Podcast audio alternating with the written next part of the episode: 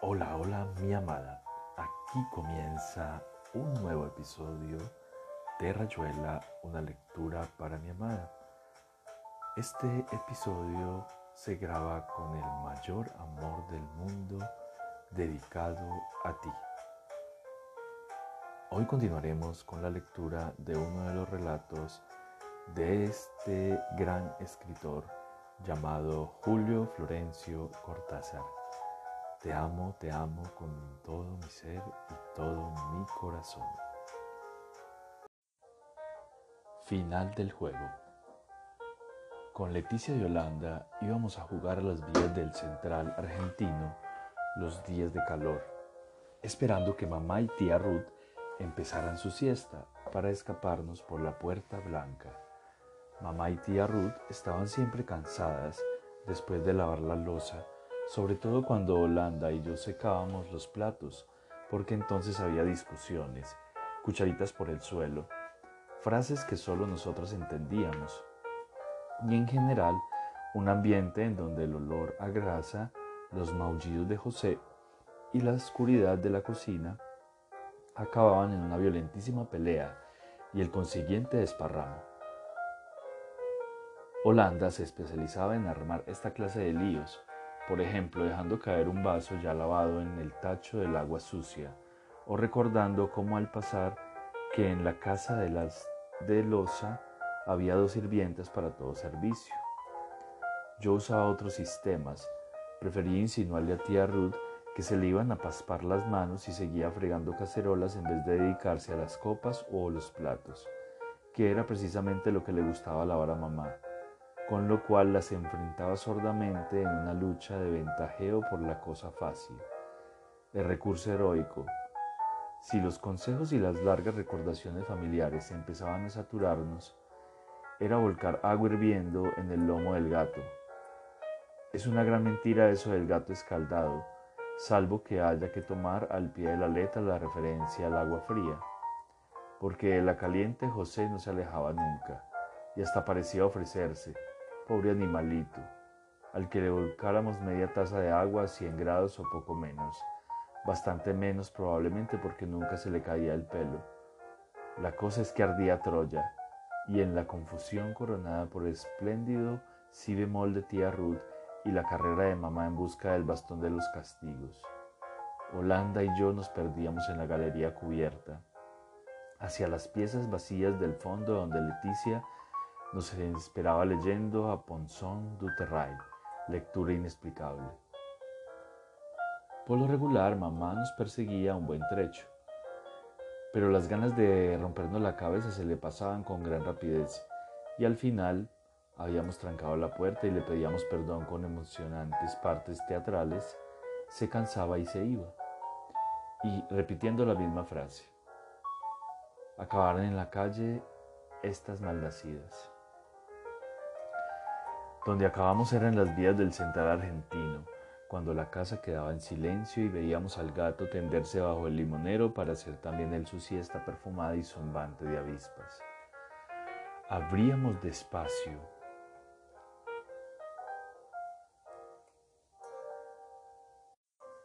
La puerta blanca, y al cerrarla otra vez era como un viento, una libertad que nos tomaba de las manos, de todo el cuerpo, y nos lanzaba hacia adelante. Entonces corríamos buscando el impulso para apretar, trepar de un envión al breve talud del ferrocarril. Y encaramadas sobre el mundo contemplábamos silenciosas nuestro reino.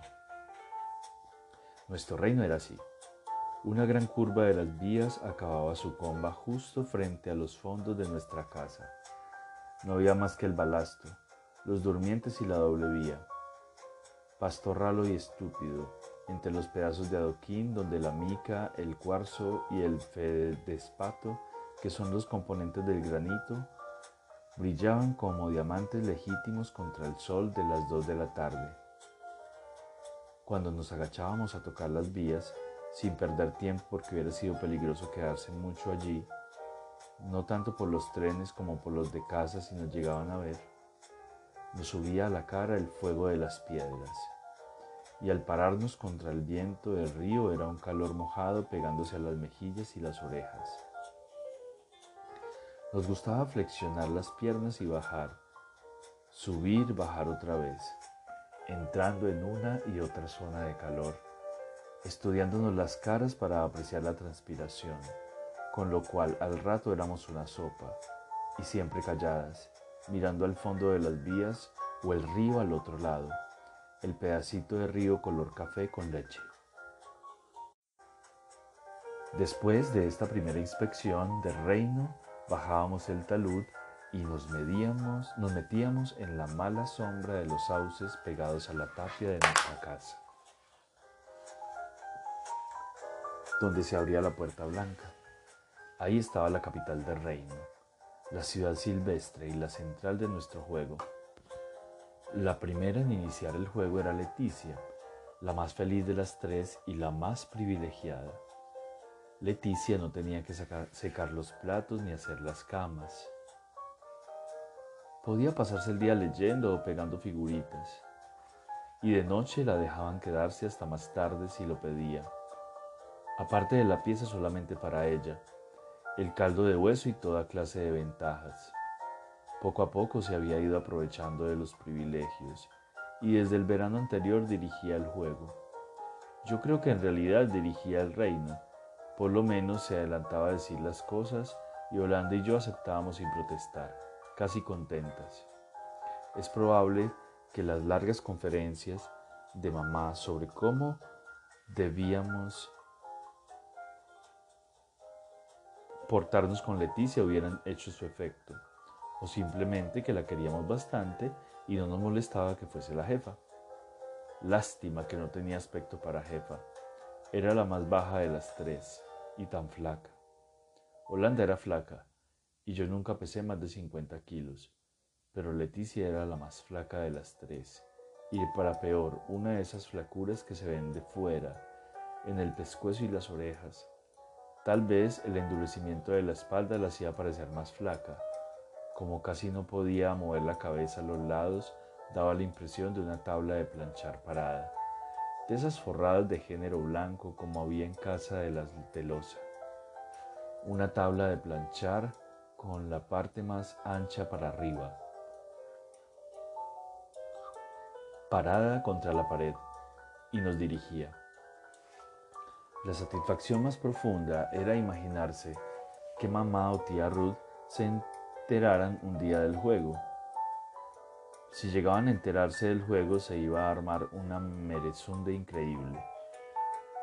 El si bemol y los desmayos, las inmensas protestas de devoción y cariño y sacrificio malamente recompensados, el amontonamiento de invocaciones a los castigos más célebres, para rematar con el anuncio de nuestros destinos, que consistían en que las tres terminaríamos en la calle.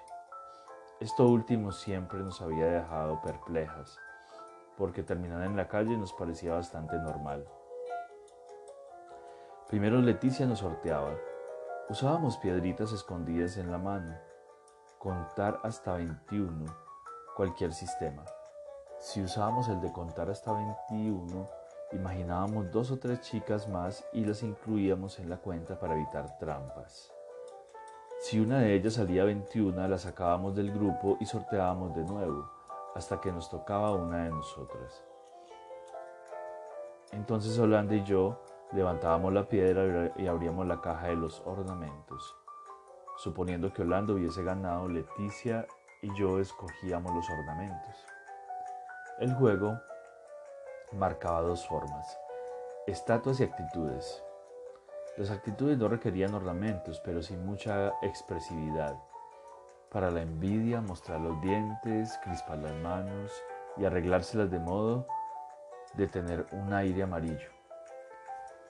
Para la caridad, el ideal era un rostro angélico, con los ojos vueltos al cielo, mientras las manos ofrecían algo, un trapo, una pelota, una rama de sauce, a un pobre huerfanito invisible. La vergüenza y el miedo eran fáciles de hacer. El rencor y los celos exigían estudios más detenidos. Los ornamentos se destinaban casi todos a las estatuas, donde reinaba una libertad absoluta. Para que una estatua resultara, había que pensar bien cada detalle de la indumentaria. El juego marcaba que la elegida no podía tomar parte en la selección. Las dos restantes debatían el asunto y aplicaban luego los ornamentos. La elegida debía, inventar su estatua aprovechando lo que le habían puesto. Y el juego era así mucho más complicado y excitante porque a veces había alianzas contra y la víctima se veía ataviada con ornamentos que no le iban para nada. De su viveza dependía entonces que inventara una buena estatua. Por lo general, cuando el juego marcaba actitudes, la elegida salía bien parada, pero hubo veces en que las estatuas, fueron fracasos horribles. Lo que cuento empezó a vaya a saber cuándo, pero las cosas cambiaron el día en que el primer papelito cayó del tren. Por supuesto que las actitudes y las estatuas no eran para nosotras mismas, porque nos hubiéramos cansado enseguida. El juego marcaba que la elegía debía colocarse al pie del ataúd, saliendo de la sombra de los sauces, y esperar el tren de las dos y ocho que venía del Tigre. A esa altura de Palermo, los trenes pasan bastante rápido y no nos daba vergüenza hacer la estatua o la actitud. Casi nos veíamos a la, eh, veíamos a la gente de las ventanillas pero con el tiempo llegamos a tener práctica y sabíamos que algunos pasajeros esperaban vernos. Un señor de pelo blanco y anteojos de carey sacaba la cabeza por la ventanilla y saludaba a la estatua o la actitud con el pañuelo. Los chicos que volvían del colegio sentados en los estribos gritaban cosas al pasar, pero algunos se quedaban serios mirándonos. En realidad la estatua o la actitud no veía nada, por el esfuerzo de mantenerse inmóvil, pero las otras dos bajo los sauces analizaban con gran detalle el buen éxito o la indiferencia producida. Fue un martes cuando cayó el papelito. Al pasar, el segundo coche cayó muy cerca de Holanda, que ese día era la maledicencia, y rebotó hasta mí. Era un papelito muy doblado y sujeto a una tuerca. Con letra de varón y bastante mala decía, muy lindas las estatuas. Viajo en la tercera ventanilla del segundo coche. Ariel B. Nos pareció un poco seco. Con todo ese trabajo de atarle la tuerca y tirarlo, pero nos encantó. Sorteamos para saber quién se lo quedaría y me lo gané. Al otro día ninguna quería jugar para poder ver cómo era Ariel B, pero temimos que interpretaran mal nuestra interrupción de manera que sorteamos y ganó Leticia. Nos alegramos mucho con Holanda porque Leticia era muy buena como estatua, pobre criatura. La parálisis no se notaba estando quieta y ella era capaz de gestos de una enorme nobleza. Como actitudes elegía siempre la generosidad, la piedad, el sacrificio y el renunciamiento. Como estatuas buscaba el estilo de la Venus de la sala que Ruth llamaba la Venus del Nilo. Por eso le, le elegimos ornamentos especiales para que Ariel se llevara una buena impresión. Le pusimos un pedazo de terciopelo verde a manera de túnica y una corona de sauce en el pelo.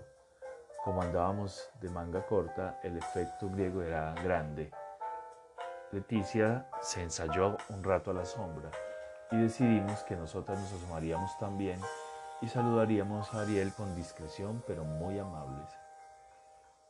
Leticia estuvo magnífica. No se le movía ni un dedo cuando llegó el tren. Como no podía girar la cabeza, la echaba para atrás, juntando los brazos al cuerpo casi como si le faltaran. Aparte del vientre de la túnica, era como mirar la Venus del Nilo. En la tercera ventanilla vimos a un muchacho de rulos rubios y ojos claros, que nos hizo una gran sonrisa al descubrir que Holanda y yo lo saludábamos. El tren se lo llevó en un segundo, pero eran las cuatro y media y todavía discutíamos si vestía de oscuro, si llevaba corbata roja y si era odioso o simpático.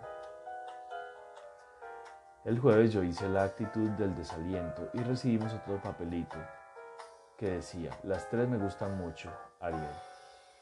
Ahora él sacaba la cabeza y un brazo por la ventanilla y nos saludaba riendo. Le calculábamos 18 años, seguras de que no tenía más que 16. y convinimos en que volvía diariamente a algún colegio inglés. Lo más seguro de todo era el colegio inglés. No podíamos aceptar un incorporado cualquiera. Se veía que Ariel era muy bien. Pasó que Holanda tuvo la suerte increíble de ganar tres días seguidos. Superándose, hizo las actitudes del desengaño y el latrocinio, y una estatua dificilísima de bailarina, sosteniéndose en un pie desde que el tren entró en la curva. Al otro día gané yo, y después de nuevo, cuando estaba haciendo la actitud del horror. Recibí casi en la nariz un papelito de Ariel que al principio no entendimos. La más linda la más aragana. Leticia fue la última en darse cuenta. La vimos como se ponía colorada y se iba a un lado, y Holanda y yo nos miramos con un poco de rabia. Lo primero que se nos ocurrió sentenciar fue que Ariel era un idiota, pero no podíamos decirle eso a Leticia, pobre ángel, con su sensibilidad y la cruz que llevaba encima. Ella no dijo nada, pero pareció entender que el papelito era suyo y se lo guardó.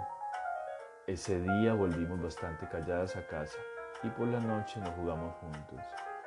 En la mesa Leticia estuvo muy alegre, le brillaban los ojos y mamá miró una o dos veces a tía Ruth como poniéndola de testigo de su propia alegría. En aquellos días estaban ensayando un nuevo tratamiento fortificante para Leticia y por lo visto era una maravilla lo bien que le sentaba.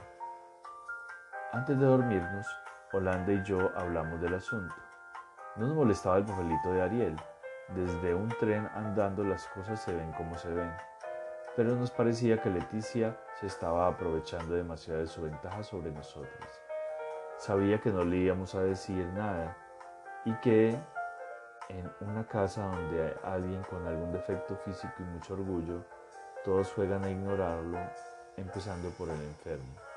O más bien, se hacen los que no saben que el otro sabe pero tampoco había que exagerar y la forma en que Leticia se había portado en la mesa o su manera de guardarse el papelito era demasiado. Esa noche yo volví a soñar mis pesadillas con trenes. Anduve de madrugada por enormes playas ferroviarias, cubiertas de vías llenas de empalmes, viendo a distancia las luces rojas de locomotoras que venían calculando con angustia si el tren pasaría a mi izquierda y a la vez amenazada por la, amenazada por la posible llegada de un rápido a mi espalda. Y lo que era peor, que a último momento uno de los trenes tomara uno de los desvíos y se me viniera encima. Pero de mañana me olvidé porque Leticia amaneció muy dolorida y tuvimos que ayudarla a vestirse. Nos pareció que estaba un poco arrepentida de lo de ayer y fuimos muy buenas con ella, diciéndole que esto le pasaba por andar demasiado y que tal vez lo mejor sería que se quedara leyendo en su cuarto. Ella no dijo nada, pero vino a almorzar a la mesa y a las preguntas de mamá contestó que ella estaba muy bien y que casi no le dolía la espalda. Se lo decía y nos miraba. Esa tarde gané yo, pero en ese momento me vino un no sé qué y le dije a Leticia que le dejaba mi lugar. Claro que sin darle a entender por qué, ya que el otro la prefería que la mirara hasta cansarse. Como el juego marca, marcaba estatua, le elegimos cosas sencillas para no complicarle la vida, y ella inventó una especie de princesa china con aire vergonzoso, mirando el suelo y juntando las manos como hacen las princesas chinas. Cuando pasó el tren, Holanda se puso de espaldas bajo los sauces, pero yo miré y vi que Ariel no tenía ojos más que para Leticia. La siguió mirando hasta que el tren se perdió en la curva y Leticia estaba inmóvil y no sabía que él acababa de mirarla así. Pero, de pero cuando vino a descansar bajo los sauces vimos que sí sabía y que le hubiera gustado seguir con los ornamentos toda la tarde, toda la noche. El miércoles sorteamos entre Holanda y yo, porque Leticia nos dijo que era justo que ella se saliera. Ganó Holanda con su suerte maldita, pero la carta de Ariel cayó de mi lado. Cuando la levanté tuve el impulso de darse a Leticia que no decía nada, pero pensé que tampoco era cosa de complacerle todos los gustos y la abrí despacio. Ariel anunciaba que al otro día iba a bajarse en la estación vecina y que vendría por el terraplén para charlar un rato. Todo estaba terriblemente escrito, pero la frase final era hermosa. Saludo a las tres estatuas muy atentamente. La firma parecía un garabato, aunque se notaba la personalidad.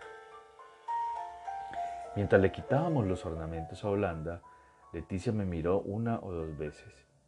Yo les había leído el mensaje y nadie hizo comentarios, lo que resultaba molesto porque al fin y al cabo Ariel iba a venir y había que pensar en esa novedad y decidir, algo.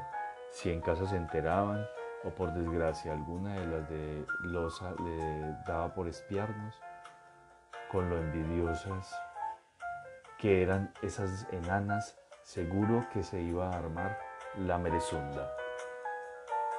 Además que era muy raro quedarnos calladas con una cosa así, sin mirarnos casi mientras guardábamos los ornamentos y volvíamos por la puerta blanca. Tía Ruth nos pidió a Holanda y a mí que bañáramos a José. Se llevó a Leticia para hacerle el tratamiento. Y por fin pudimos desahogarnos tranquilas. Nos parecía maravilloso que viniera Ariel. Nunca habíamos tenido un amigo así. A nuestro primo Tito no lo contábamos. Un tilingo que juntaba figuritas y creía en la primera comunión. Estábamos nerviosísimas con la expresión y José pagó el pato. Pobre ángel. Holanda fue más valiente y sacó el tema de Leticia.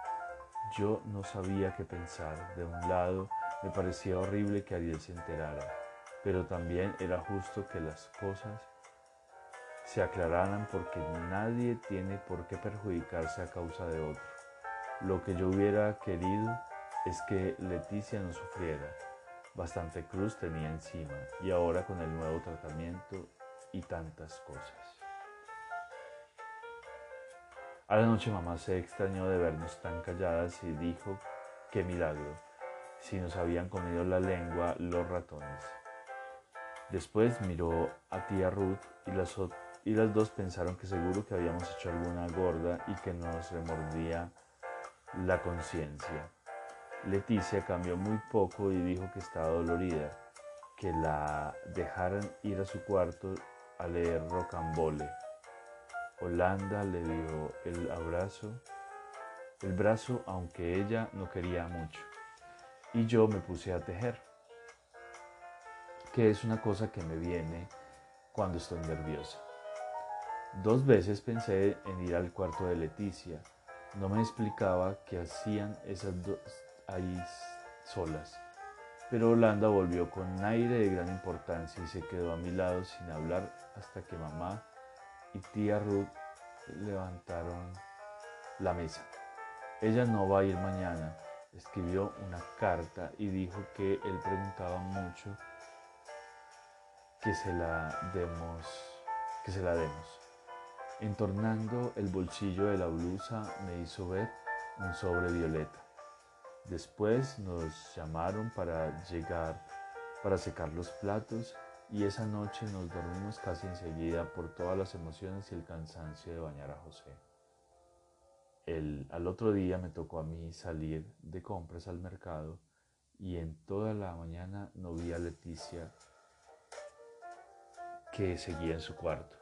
Antes, antes que llamaran a la mesa, entré un momento y la encontré al lado de la ventana, con muchas almohadas y el tomo noveno de Recambole.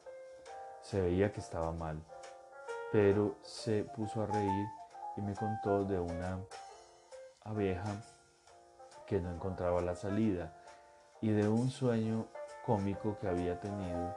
Yo le dije que era una lástima que no fuera a venir los sauces, pero me parecía tan difícil decírselo bien. Si querés, podemos explicarle a Ariel que, estábamos, que estaba descompuesta.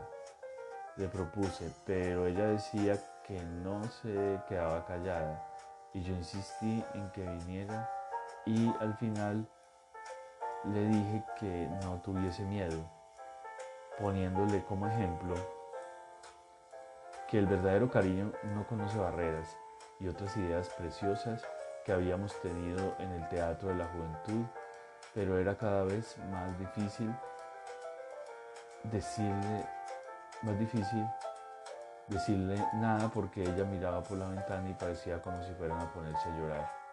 Al final me fue diciendo que mamá se, se precisaba. El almuerzo duró días y Orlando se ganó un sopapo de tía Ruth por salpicar el mantel con truco. Ni me acuerdo de cómo secamos los platos. De repente estábamos en los sauces y las dos nos abrazábamos llenas de felicidad y muy melosas.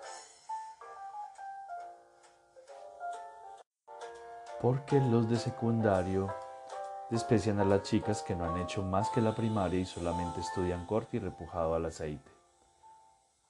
Cuando pasó el tren de las dos y ocho, Ariel sacó los brazos con entusiasmo y con nuestros pañuelos estampados le hicimos señas de bienvenida. Unos 20 minutos después lo vimos llegar por el terraplén y era más alto de lo que pensábamos y todo de gris. Bien, no me acuerdo de lo que hablamos al principio. Él era bastante tímido a pesar de haber venido y los papelitos. Y decía cosas muy pensadas. Casi enseguida nos elogió mucho las estatuas y las actitudes. Preguntó cómo nos llamábamos y por qué faltaba la tercera. Holanda explicó que Leticia no había podido venir y él dijo que era una lástima y que Leticia le parecía un nombre precioso. Después nos contó cosas del industrial, que por desgracia no era un colegio inglés y quiso saber si le mostraríamos los ornamentos. Holanda levantó la piedra y le hicimos ver las cosas. A él parecían interesarle mucho. Varias veces tomó alguno de los ornamentos y dijo, esto lo llevaba Leticia un día, o este fue para la estatua oriental, con lo que quería decir la princesa china. Nos sentamos a la sombra de un sauce y él estaba contento pero distraído. Se veía que solo se quedaba de bien educado. Holanda me miró dos o tres veces cuando la conversación decaía y eso nos hizo mucho mal a las dos. Nos dio deseos de irnos o que Ariel no hubiese venido nunca. Él preguntó otra vez si Leticia estaba enferma y Holanda me miró y yo creí que él iba a decirle, pero en cambio contestó que Leticia no había podido venir. Con una ramita, Ariel dibujaba cuerpos geométricos en la tierra y de cuando en cuando miraba la puerta blanca y nosotros sabíamos lo que estábamos lo que estaba pensando. Por eso Holanda hizo bien en sacar el sobre violeta y alcanzárselo, y él se quedó sorprendido con el sobre de la mano y después se puso muy colorado mientras le explicamos que eso se lo mandaba Leticia y se guardó la carta en el bolsillo de adentro del saco sin querer leerla delante de nosotros. Casi enseguida dijo que había tenido un gran placer y que estaba encantado de haber venido, pero su mano era blanda y antipática, de modo que fue el mejor que la visita, que fue mejor que la visita se acabara aunque más tarde no hicimos más que pensar en sus ojos grises de cómo se había despedido diciendo hasta siempre, una forma que nunca habíamos oído en casa y que nos pareció tan divina y poética. Todo se lo contamos a Leticia, que nos estaba esperando desde el limonero del patio. Y yo hubiese querido preguntarle qué decía su carta, pero me dio no sé qué por qué ella había cerrado el sobre antes de confiárselo a Holanda. Así que no le dije nada y solamente le contamos cómo era Ariel y cuántas veces había preguntado por ella. Esto no era nada fácil decírselo, porque era una cosa linda y mala a la vez. Nos dábamos cuenta que Leticia se sentía muy feliz y al mismo tiempo estaba casi llorando, hasta que nos fuimos diciendo que tía Ruth no, precisaba y, la, y los dejamos mirando las avispas del limonero. Cuando íbamos, cuando a dormirnos esa noche, Holanda me dijo, a ver que desde mañana se acaba el juego. Pero se equivocaba, aunque no por mucho, y al otro día Leticia nos hizo la seña convenida en el momento del postre. Nos fuimos a lavar la losa bastante asombradas y con un poco de rabia porque era una vergüenza de Leticia y no estaba bien. Ella nos esperaba en la puerta y casi nos morimos de miedo cuando al llegar a los sauces vimos que sacaba del bolsillo el collar de perlas de mamá y todos los anillos hasta el grande con rubí de tía Ruth, si las de Loaiza espiaban y nos veían con alhajas, seguro que mamá iba a saberlo enseguida y que nos matarían enanas asquerosas. Pero Leticia no estaba asustada y dijo que si algo sucedía, ella era la única responsable.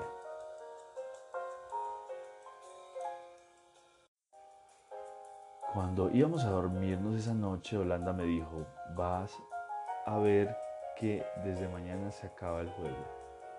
Pero se equivocaba aunque no por mucho. Y al otro día Leticia nos hizo la seña convenida y en el momento del postre nos fuimos a lavar la losa bastante asombrados y con un poco de rabia porque eso era una desvergüenza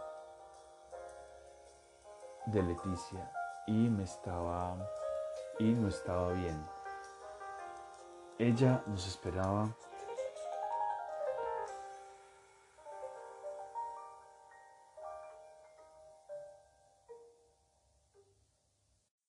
con un poco de rabia, porque esa era la desvergüenza de Leticia y no estaba bien. Ella nos esperaba en la puerta y casi nos morimos de miedo cuando al llegar a los sauces vimos que sacaba del bolsillo el collar de perlas de mamá y todos los anillos, hasta el más grande con rubí de tía Ruth. Si las de los espiaban y nos veían con las alhajas, seguro que mamá iba a saberlo enseguida y que nos mataría, enanas asquerosas. Pero Leticia no estaba asustada y dijo que si algo sucedía ella era la única responsable. Quisiera que me dejaran hoy a mí, agregó sin mirarnos. Nosotras sacamos enseguida los ornamentos. De golpe queríamos ser tan buenos con Leticia, darle todos los gustos y eso que en el fondo no nos quedaba un poco de en, cono. Como el juego marcaba estatua, lo elegimos varias lo elegimos, le elegimos cosas preciosas que iban bien con las alhajas, muchas plumas de, de pavo real para sujetar en el pelo, una piel que de lejos parecía un zorro plateado y un velo rosa que ella se puso como un turbante. La vimos, que pensaba ensayando la estatua pero sin moverse y cuando el tren apareció en la curva fue a ponerse al pie del, talud con todas las alhajas que apareció en la que brillaban al sol. Levantó los brazos como decir si en vez de una estatua fuera a hacer una actitud y con las manos señaló el cielo mientras echaba la cabeza hacia atrás, que era lo único que podía hacer, pobre, y doblaba el cuerpo. Hecho nunca y entonces vimos a Ariel que la miraba, salido de la ventanilla, la miraba solamente a ella, girando la cabeza y mirándola sin vernos a nosotras hasta que el tren se lo llevó de golpe. No sé por qué las dos corrimos al mismo tiempo a sostener a Leticia que estaba con los ojos cerrados y grandes lagrimones por la cara. Nos rechazó sin enojo, pero la ayudamos a esconder las alhajas en el bolsillo. Y se fue sola a casa mientras guardábamos por última vez los ornamentos en su caja. Casi sabíamos lo que íbamos a hacer, pero al mismo tiempo, al otro día fuimos las dos a los sauces, después que tía Ruth nos exigió silencio absoluto, pero por no molestar a Leticia que estaba dolorida y quería dormir. Cuando llegó el tren vimos con gran sin ninguna sorpresa la tercera ventanilla. Y mientras nos sonreíamos entre lividas y furiosas, imaginamos a Ariel trabajando del otro lado del coche, quieto en su asiento, mirando hacia el río con sus ojos grises. Y aquí termina un nuevo episodio de Rayuela, una lectura para mi amada. Espero sea de tu agrado este episodio. Te amo, te amo, te amo con todo mi ser y todo mi corazón. Te mando muchos besos. Te amo.